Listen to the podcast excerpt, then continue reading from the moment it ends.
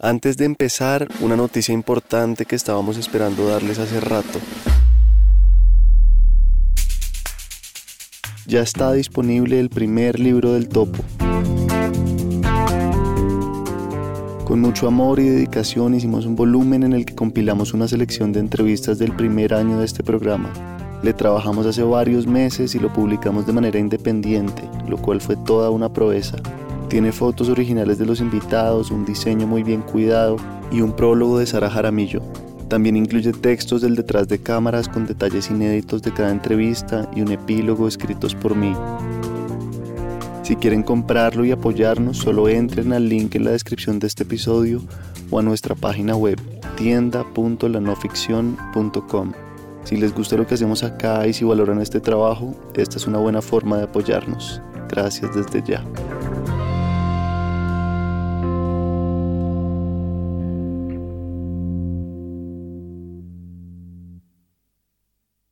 Yo me fui el año pasado a terminar ese libro a la finca así en actitud romántica escritora, sola, con este perro como de cuatro meses de nacido y mis dos gatos con los que había vivido 12 años.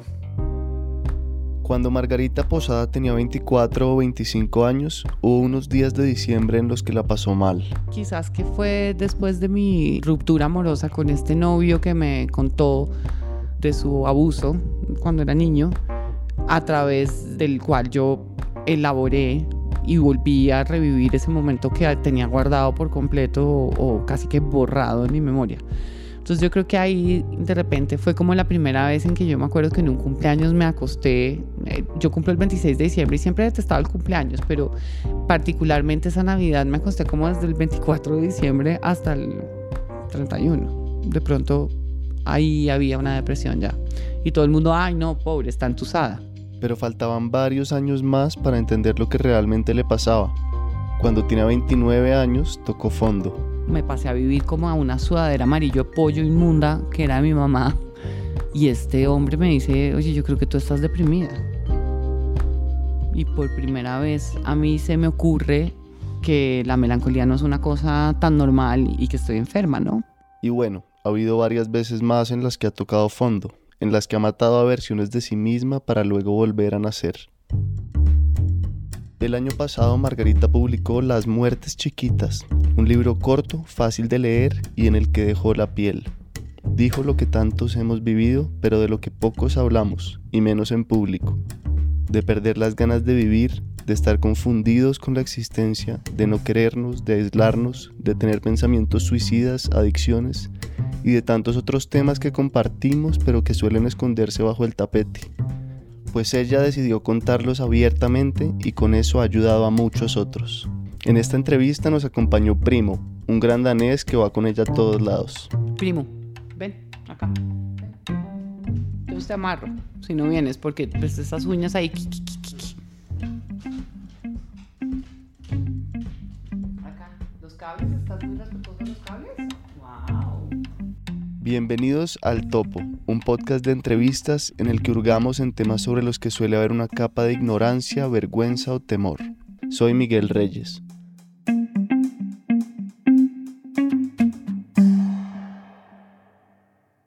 Bueno, mil gracias Margarita, qué bueno tenerte acá.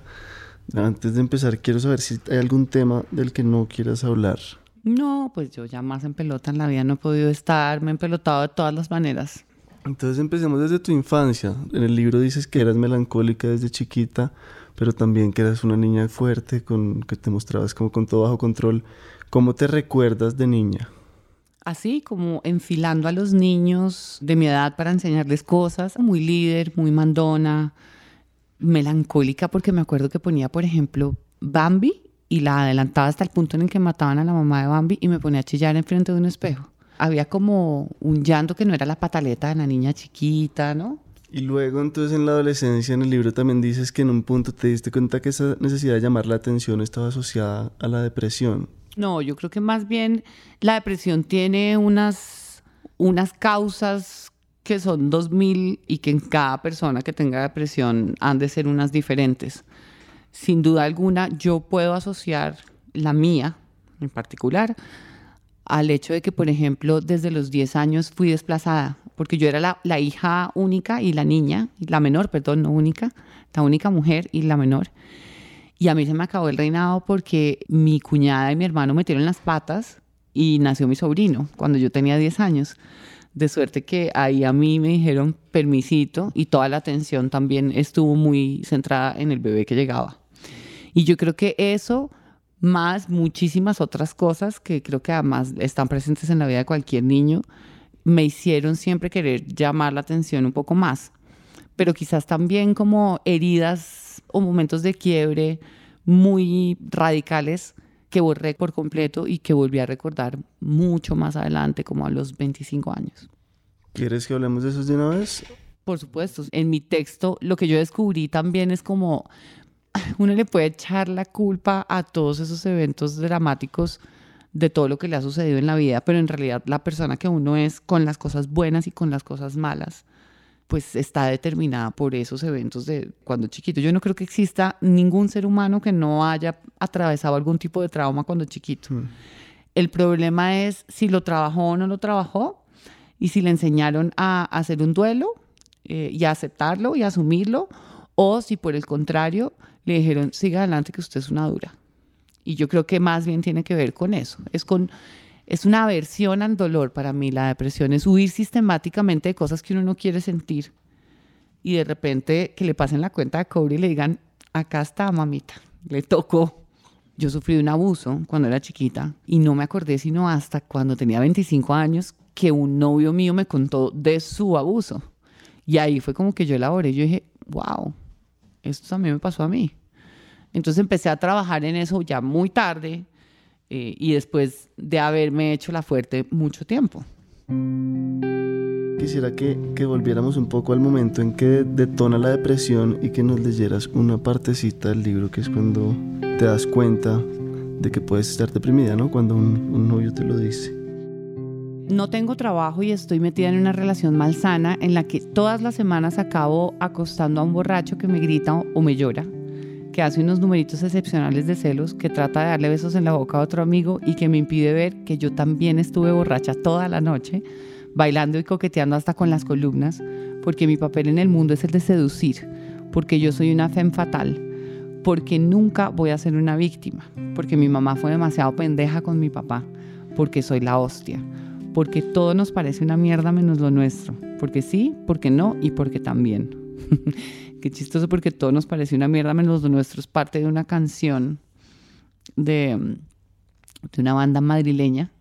Y es todo nos parece una mierda, todo nos parece una mierda. Menos lo. Y ahí entonces sigues diciendo que tu novio de ese momento te dice, yo creo que tú estás deprimida. Y por primera vez oyes esa palabra y como que sientes que te tocó. Esto sucede una mañana, un martes, un miércoles o algo así. Porque si yo miro hacia atrás, aunque no empecé a escribir el libro de otras, eh, digamos, depresiones, yo muy seguramente ya había estado deprimida un par de veces, solamente que nunca le puse el nombre, ni estaba diagnosticada, ni medicada, ni había, digamos, como entendido que estaba deprimida. ¿Pero qué era lo que pasaba en esos episodios entonces? ¿Cuál era el patrón? Pues es básicamente no querer nada, no querer existir, no querer vivir, entonces sí, yo creo que, que se parece es como a un estado que es la nada. La depresión es la nada, no se parece a la tristeza. Porque la tristeza es que a uno le hagan falta cosas, pero, pero la depresión es como al cabo que ni quería. Quisiera que entráramos en el tema del alcohol también, empezando por unas páginas que me tocaron mucho y que me parecen muy chéveres como para leer. Tomaba para sentirme feliz y al final podía tomar mucho o tomar poco. El resultado era siempre sentirme miserable. Tomaba por entregarme al hedonismo, a la liviandad y acababa en una pesadez absurda. Tomaba para ser el alma de la fiesta, la chica sensacional y solo acababa pisando o botándole el trago al que estuviera bailando a mi lado porque me creía en un escenario. Tomaba para discutir asuntos profundos e importantes de la existencia o con existencialistas panditos llenos de perico y haciendo monólogos insoportables tomaba por el glamour que me daba la bohemia y ese halo de mujer perdida que solo acababa haciéndome ver fea, desencajada y patética. Tomaba para ser amigos y terminaba siendo enemigas. Tomaba para seducir y acababa siendo víctima de mí misma. Tomaba para irme a dormir sin pensar en nada y acababa necesitando horas y horas de sueño que no podía conciliar gracias al guayabo moral y a la pensadera en la que amanecía el otro día. Tomaba para sentirme fuerte y acababa siempre más débil que un cordero. Tomaba para relajarme y acababa temblando de la resaca, a punto de sufrir ataques de pánico. Tomaba para hablar de forma magistral y que me adularan y acababa siempre hablando en letra pegada y repitiendo tonterías. No por nada el alcohol lo llaman spirits en inglés. Creo que tomaba para tener algún tipo de experiencia espiritual o de conexión con el mundo que me hiciera volver a querer mi vida. Pero echarle gasolina a un cable quemado solo puede dejar los resultados descritos. Y de ahí en adelante, entonces, tu relación con el alcohol cambió en el momento en que lo dejaste. Yo creo que incluso antes, es decir, lo que pasa es que antes quizás me sentía muy orgullosa de decir como, oh, somos sexo, drogas y rock and roll, ¿no? Porque además uno piensa que los procesos creativos y que, la, y que, y que digamos que muchos de los ídolos creativos o artistas que uno admira son lo que son gracias a las drogas y el desmadre. Y después se da cuenta de que son lo que son a pesar de todos sus rollos emocionales, mentales y dentro de esos, por supuesto, pues las adicciones, porque las adicciones no son más que una enfermedad mental también. Quisiera saber dónde, como en qué parte del libro fue la más difícil de escribir, en qué momento sientes como que hubo real dificultad. En todas y cada una de esas páginas, porque fíjate que incluso cuando yo decidí que iba a hablar de la depresión, yo había atravesado como un par de depresiones, pero ya me sentía como a salvo, ya, ya sentía que estaba al otro lado y que estaba como en la orilla. Y empecé a escribir una historia que hablaba era sobre todos los suicidas que había alrededor de mi vida pero siempre tomando como una distancia y dándome como un crédito de que yo ya había atravesado el río. Y resulta que no. Entonces, lo que pasó después de eso fue que escribí cada una de esas páginas en puntos muy diferentes, en un rápido, horrible, con el agua hasta los tobillos, con el agua hasta la cintura, con el agua hasta la cabeza y también a veces tocando piso o desde una orilla. Y eso es lo que lo hace, digamos que de alguna manera más orgánico y más real, porque habla de todos los momentos en los que una persona depresiva vive. Entonces yo creo que fue importante como todo ese proceso, eh, que fue importante darle todo el tiempo que le di, porque yo lo escribí durante seis años, pero no quiere decir que yo me sentara todos los días a escribir, sino que lo dejaba, lo abandonaba, y a veces casi que era un conjuro hasta que mi psiquiatra me dijo como, ese libro no lo vas a terminar de escribir nunca si piensas que solo lo vas a terminar cuando la depresión se haya ido, porque es muy factible que la depresión no se vaya nunca. ¿Sigues pensando así? Totalmente. Es decir, yo creo que esta es una condición con la que uno tiene que vivir el resto de su vida. Lo que pasa es que aprende a manejarla. Las enfermedades que no tienen cura, pero que sí tienen tratamiento, están con uno siempre. Entonces esto no es como el libro de autoayuda de, hola, yo me curé, pregúntame cómo, ni nada por el estilo, sino yo vivo con esto y todavía estoy viva.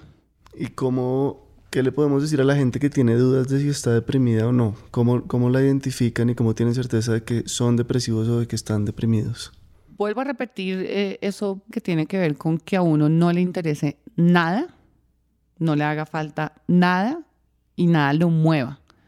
Es como una ausencia de sentimientos. Por eso el ay no estés triste es muy ridículo porque es que uno ni siquiera está triste. Tiene que ver con que, por ejemplo, las actividades más obvias y sencillas de mi vida se convierten casi que en llegar al Everest. Pararse de la cama, abrir las cortinas, hablar con gente, dejar todos los mensajes en visto, no querer abrir el correo, perder el apetito o comer de manera compulsiva, dormir muy mal, tener unos ciclos de sueño muy desordenados, levantarse y realmente sentirse completamente desubicado. En mi caso también, digamos que después aprendí a identificarlo y era un poco de agorafobia, que es la fobia de salir. A mí se me hacía impensable, alguien me había contado que eso existía y yo decía, ¿cómo hace alguien para vivir con eso? Y resulta que en un par de episodios de depresión me dio agorafobia, pero una cosa muy fuerte. Y, eso lo conecto con la pregunta que me hiciste sobre ser el centro de atención, porque es que yo finalmente creo que la depresión también es, haz de cuenta, como un hoyo negro. Y yo creo que un hoyo negro es la expresión opuesta a una estrella. De cierta manera, las personas que padecemos de esta enfermedad necesitamos o un spotlight así encima o ser un hoyo negro, pero, pero incluso queriendo desaparecer, lo que queremos es mostrar que estamos ahí. Es muy demente. Y, y, te da como, no sé, sientes que es un peso o te aligeró y te, te facilitó las cosas aceptar que eres, si lo aceptas, adicta y depresivo? Es que no te puedo explicar cuántos pianos de cola me quitó de encima. Todos. Lo que pasa es que yo creo que eh, ese tipo de aceptaciones no vienen un día y ya se hizo la vuelta y chao. Ese tipo de aceptaciones son todos los días cuando abres los ojos y dices, esta persona soy yo.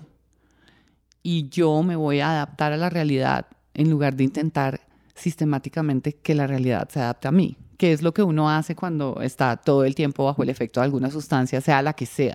Cuando te das cuenta de que el problema eres tú y no la sustancia, ahí es cuando hay una aceptación y estás diciendo, ah, ok, tapas una botella o apagas una pata de ganja en un cenicero y entonces el agua casi que se decanta, se aclara y tú empiezas a saber quién carajos eres tú.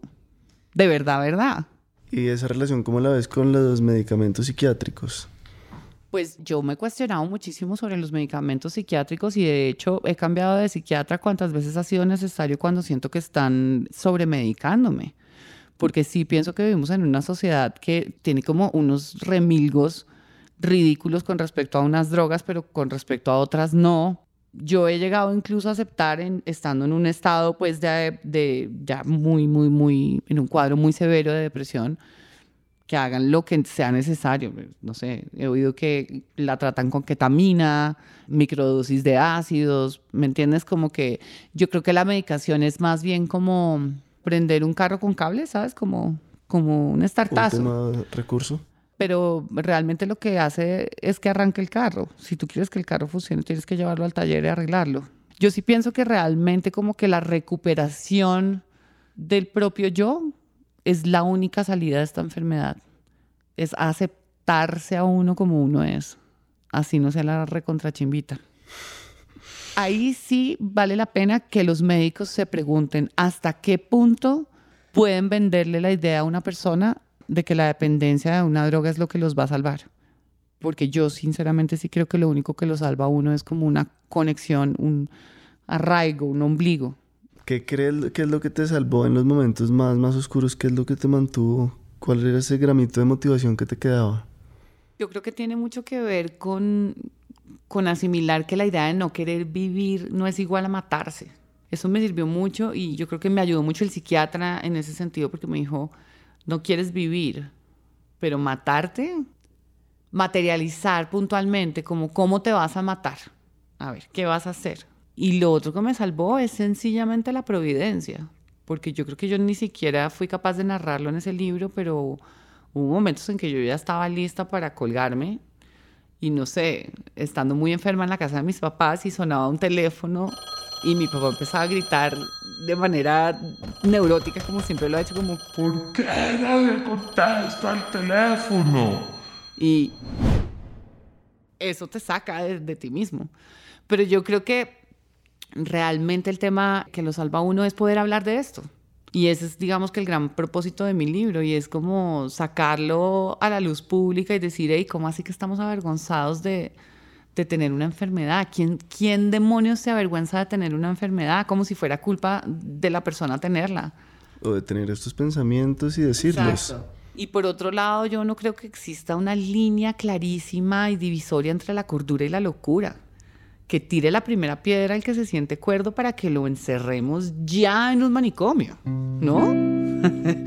y esto, también hablando de eso que me gustó, me impactó y me gustó mucho, ¿nos lo podrías leer, please?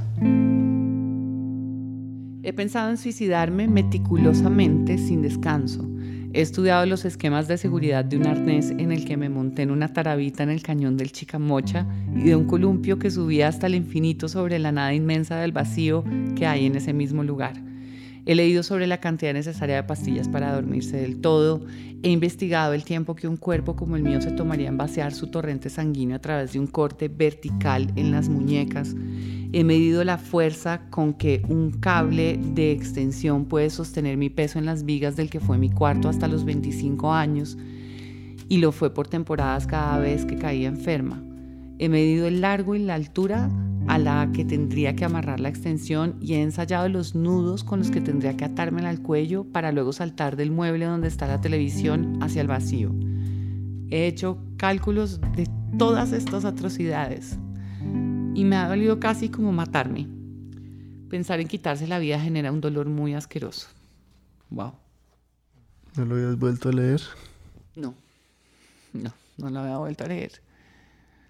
No lo había vuelto a leer por una razón, digamos que sí lo leí en plan de mm, como de corrección de estilo con, con mi correctora que es inmensa, pero creo que, que incluso hice caso omiso porque yo sabía que gran parte de las cosas que digo ahí podría arrepentirme de decirlas, porque van a generar una etiqueta muy, muy heavy. Y yo creo que esa es la única manera de ser empática con otras personas que están enfermas. Entonces yo dije como, si ya me he empelotado por razones tan ególatras y tan estúpidas como escribir una crónica sobre mi propia operación de tetas o publicar un libro erótico, pues como que este es, este es el verdadero striptease que vale la pena, el que va a ayudar a otros. Entonces traté como de no ver con mucho detalle lo que había en el espejo para no empezar a tapar cosas porque realmente creía que era necesario que fuera descarnado y que lo que nos enferma a todos los seres humanos es no poder ponerle el nombre a las cosas y no poder hablarlas abiertamente. Y de pronto no estás poniéndote una etiqueta, sino quitando muchas, al contarlo así. Exacto.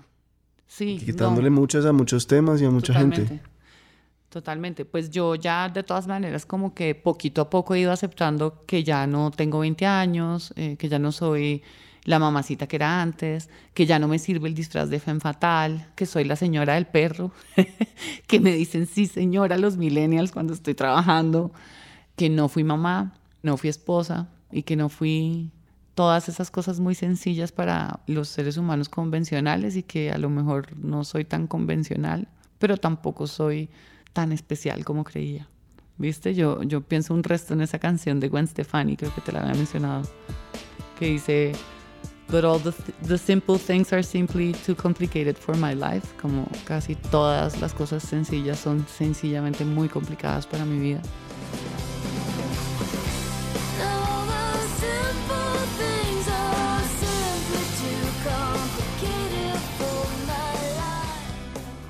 Y yo creo que, que esa frase encierra mucho de lo que a mí me ha pasado y también muchos de los momentos en los que yo he traicionado a mi esencia, ¿no?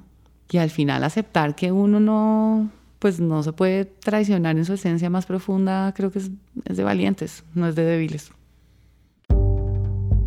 Uno de los episodios más escuchados del Topo fue con Piedad Bonet. Para preparar esa entrevista, compré y leí tres de sus libros durante varias semanas. Este es el tipo de entrevistas que más me gusta hacer, las que puedo preparar con tiempo, que me permiten tocar temas nuevos y conocer al personaje a profundidad. Cuento esto porque detrás de cada entrevista invertimos tiempo y recursos y nos encantaría poder cubrirlos con la ayuda de nuestros oyentes. Por eso, si quieren apoyarnos, entren a lanoficción.com y vayan a Hazte Cómplice. Cualquier aporte suma mucho. A los que ya están ahí, un millón de gracias. Quisiera volver un poquito más al rol este de Femme Fatal y a pensar en la relación hombres y mujeres y en cómo esos comportamientos de niña desinhibida, loca, libre, ¿qué te hacía, digamos, sentir mal de acostarte con un man una noche? No, no creo que me haga sentir mal nada de haberme acostado con un man una noche, ni me, ni, ni me hace sentir mal hoy en día. Creo que lo que me hace sentir mal es creer que eso iba a llenar un vacío y luego descubrir sistemáticamente que lo único que hacía era generar más vacío. Entonces ahí hay un punto y es que yo ahora por lo menos soy bastante más selectiva, no quiere decir que no tenga one night stands, sino que yo decido y yo ya sé además que eso no va a llenar ningún vacío, porque también creo que hemos crecido en un mundo en el que a las mujeres se las rescata. Todas las princesas de Disney las rescata un príncipe. E incluso las más feministas, rebeldes, obstinadas como yo, secretamente estamos soñando con que va a llegar un man a rescatarnos. Y no hay tal. Nadie te salva a ti de ti mismo. Entonces es como ahí también hay un punto de quiebre en que nos salva y es descubrir que hay una cosa chiquitica que yo no sé qué es, que solo tú puedes hacer para salir de un hueco. Nadie más la puede hacer por ti. ¿De esa creencia ya te has desprendido, digamos, o todavía extrañas y necesitas un hombre a veces? Pues la verdad es que hmm, no, he aprendido a entender también la gran diferencia que existe entre ser adicto a los enamoramientos versus versus entender el amor de verdad, ¿no? Porque no necesariamente puede ser como yo quiero, como mi esposo o mi novio o mi, mi, mi, mi. O sea, también el ombliguismo, el mi, mi, mi, mi, mi, es muy negativo. Y pues los enamoramientos son, son nada más que eso, es una cosa también otra vez de lo espiritual en lo químico, tal cual. Es una vaina química que lo vuelve a uno loco y que después pasa. Y cuando pasa, ¿qué queda? Pues si tu necesidad de que te adulen no acaba nunca, pues vas a estar buscando sistemáticamente que te quieran, pero no querer. Y yo creo que el principio del amor es amar antes de ser amado. Y quisiera que habláramos un poquito de la inteligencia. ¿Qué efectos ha tenido sentirte o creerte inteligente y luego reevaluar eso? En el libro está una frase, un verso de un poema que dice como to school an intelligence and make it a soul, ¿no? Como educar una inteligencia y convertirla en un alma. Porque, porque es que realmente es también otra vez el ego del ser humano que piensa que solamente existe lo que puede comprobar a través de su cabeza. Y yo sí me acuerdo de estar diciéndole a mi psiquiatra, cuando me decía además como, mira, léete este artículo, es que esto solo le pasa a las personas que son extremadamente inteligentes, yo le decía, no, pues gracias, pero no gracias. O sea, ¿a dónde llamamos para que me cambien a mí entonces? Porque quiero ser la más bruta de todas las brutas con tal de no sentirme así. Y hoy en día he tratado de entender un poquito que hay que hay como una dualidad entre las emociones y los racionamientos o, la mente y el espíritu y que cuando uno, digamos que apoca las emociones y engrandece la cabeza, pues se convierte en un ser altamente intelectual y muy maduro eh, a nivel racional y también en un ser absolutamente inmaduro y torpe en lo emocional. Hoy en día, ¿qué cositas estás haciendo que sean así como fundamentales para tu estabilidad o para sobrellevar la vida? La batalla nunca está ganada y la batalla debería ser 24 horas al día siempre. Mucho más cuando uno está enfermo, pues las batallas son abrir las cortinas y subir el Everest. Pero creo que los hábitos, la disciplina, no hacerle caso a la cabeza, eso genera bienestar reconciliarse también con la cama. Yo pensé que yo ya de verdad nunca más iba a poder volver a meterme entre mi cama sin culpa. Pero sí, pues el perro es el hábito más chévere que tengo. De hecho, primo, primo es mi apoyo emocional. Hoy en día el psiquiatra le dio ese título y pues puede ir conmigo a todas partes.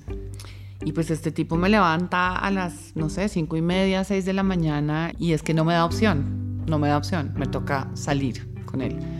Entonces ahí yo empiezo mi día, hago yoga, a veces intento no tomar café tan temprano. Otra cosa que intento es no mirar el celular por lo menos hasta que sean las 8 de la mañana y empezar a como a tener unos ligeros compartimentos. Yo criticaba mucho a mis amigas que son así como un cuadro de Excel en sus vidas, pero yo creo que ese tipo de estructuras también hacen lo suyo, la disciplina hace lo suyo y yo he sido un ser indisciplinado toda mi vida. ¿Debido a algo en particular? Pues sí, debido a, no sé, como una manera, una manera de ser que tiene que ver con ese dicho de My Way or the Highway.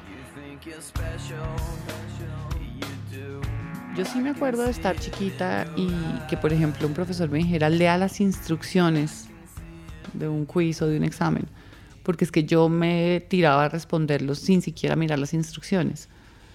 Y yo sí me acuerdo, por ejemplo, de tratar de tomar clases de flamenco porque bailo muy bien flamenco, pero soy una gran impostora del flamenco, porque cuando llegué a la clase de flamenco y el profesor dijo, es punta, talón, talón, punta, yo le decía, no, no, que, no, qué pereza. Entonces también como que se libera uno un poquito de ser siempre como, como el salmón de la canción de Calamaro y de ir siempre en la dirección contraria, ¿no?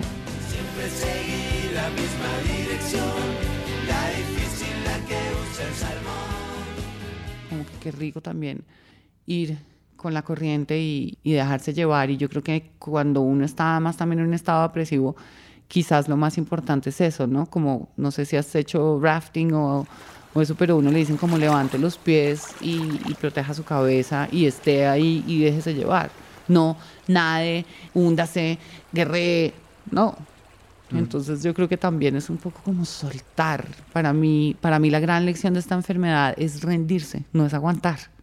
Y me parece que son patéticos todos los discursos de hoy en día de somos fuertes, tú puedes, todo, just do it. O sea, just do it son unos tenis, güey. El éxito es un supermercado paisa, no más con este tema. Está bien replegarse, está bien ser débil. La verdadera fortaleza de un ser humano consiste en poder mostrarse vulnerable y aceptarse vulnerable. Es decir, no creo que tengamos tanto control como nos imaginamos que tenemos. Alguna vez le dije a mi psiquiatra como, estoy muy feliz de haber entregado el control y el psiquiatra me dijo como, vas a estar mucho más feliz cuando te des cuenta de que nunca lo has tenido. Oye, ¿y qué, qué momento, hay algún día o un momento en particular que recuerdes como que volviste a ver la luz, volviste a estar agradecida de vivir? Muchos, pues es que las muertes chiquitas no es sino el testimonio de una enfermedad que va y vuelve.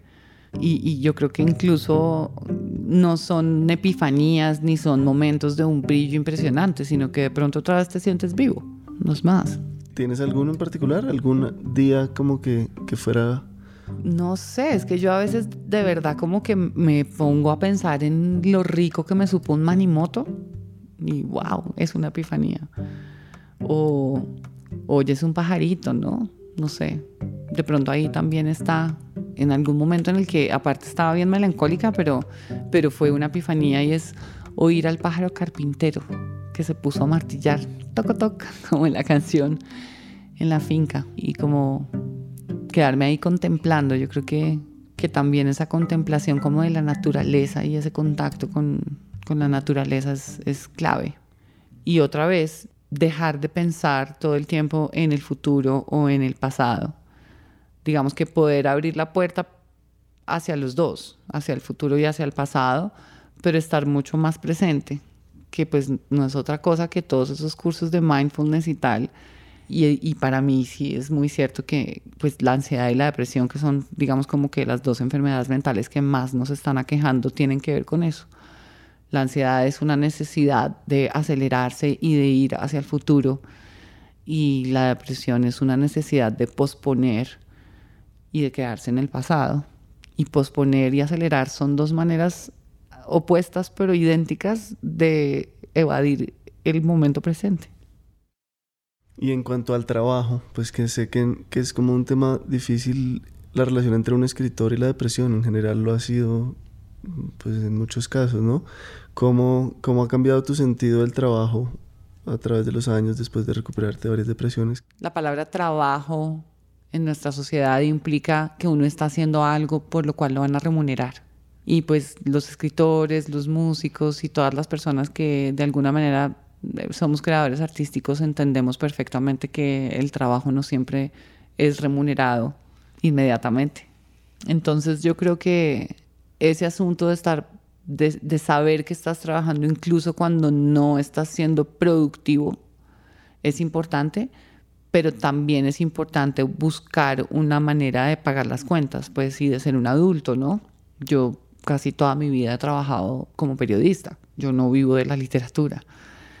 Entonces, pues en esa medida también he hecho que la literatura no sea una carga ni un drama para mí. Yo creo que hay que resolver esas cosas básicas de la vida y que un artista nunca puede decir como, ay, pobrecito, yo soy un incomprendido, sino buscar una manera de, de pagar las cuentas.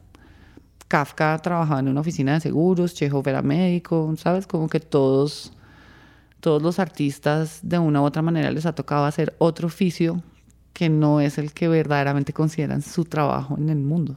¿Y cómo te has sentido en los últimos meses desde que lanzaste el libro? Tantas entrevistas, tan, como, sí, ¿qué, ¿qué, reacciones ha habido y cómo ha cambiado en ti eso? Yo creo que hay una claridad, hay una claridad y sí creo que he avanzado espiritualmente porque hay una claridad de esto es un instrumento para que otros tengan este mensaje y a lo mejor o no se maten o aprendan a llevar su enfermedad o lo que sea como que ya no se trata de mí. De todas maneras hay que tener un cuidado inmenso, ¿no? Porque finalmente yo, yo quiero hacer todo lo posible porque el libro tenga toda la prensa y me han entrevistado en todas partes, pero hay momentos en los que necesito replegarme y decir, momento, piensa en otra cosa, ayuda a alguien, salte de ti, salte de ti. Y en esa medida creo que lo más reconfortante no ha sido toda la prensa ni el éxito que ha tenido el libro, que ya está en, en reimpresión, cosa que no ha pasado con mis primeras dos novelas, sino los mensajes anónimos de personas que me han dicho, oiga, me está salvando la vida su libro por esta o otra circunstancia. Y, lo mucho que me he dado cuenta de verdad que las enfermedades mentales y la depresión sobre todo son como el nuevo closet, ¿no? Como que parece que yo hubiera salido del closet y que con eso esté ayudando a otras personas a salir del closet. Y me da mucha risa que estemos enclosetados, todos escondiendo el mismo cuento en, en el cajón de la mesa de noche. Y me parece también valioso que de pronto demos este mensaje para quienes quieren ayudar a, a alguien deprimido. A quienes nunca han estado deprimidos y no saben cómo actuar, no queremos preguntas, no tenemos respuestas, no sabemos cómo estamos, no queremos estar, no tenemos ánimo para hablar de cómo va el ánimo, no queremos que nadie nos vea, queremos desaparecer. Forzar a una persona deprimida es inútil. Invitarla en cambio a hacer una cosa, una sola cosa para romper la quietud que tanto se parece a la muerte es quizás lo único que nos salva. No queremos hablar, preferimos que nos hablen las historias cotidianas de quienes no se asustan lo suficiente son lo único que nos ata a un presente. Los chistes que no tienen como respuesta ni siquiera una sonrisa, las palabras escritas en un mensaje que dejamos en visto, las visitas y las tortas de chocolate que dejamos a medio comer, todas esas son cosas no solo suficientes, sino que hacen la diferencia de una manera que los que están bien no pueden ver. Mil y mil gracias. Ustedes. El Topo es una producción de la no ficción y es presentado y dirigido por mí. La edición de texto es de Juan Serrano, la mezcla y el diseño de sonido son de Daniel Díaz, Alejandra Vergara es nuestra editora de redes sociales y esta entrevista fue grabada en los estudios de Dominica Records. Mi nombre es Miguel Reyes, muchas gracias por escucharnos.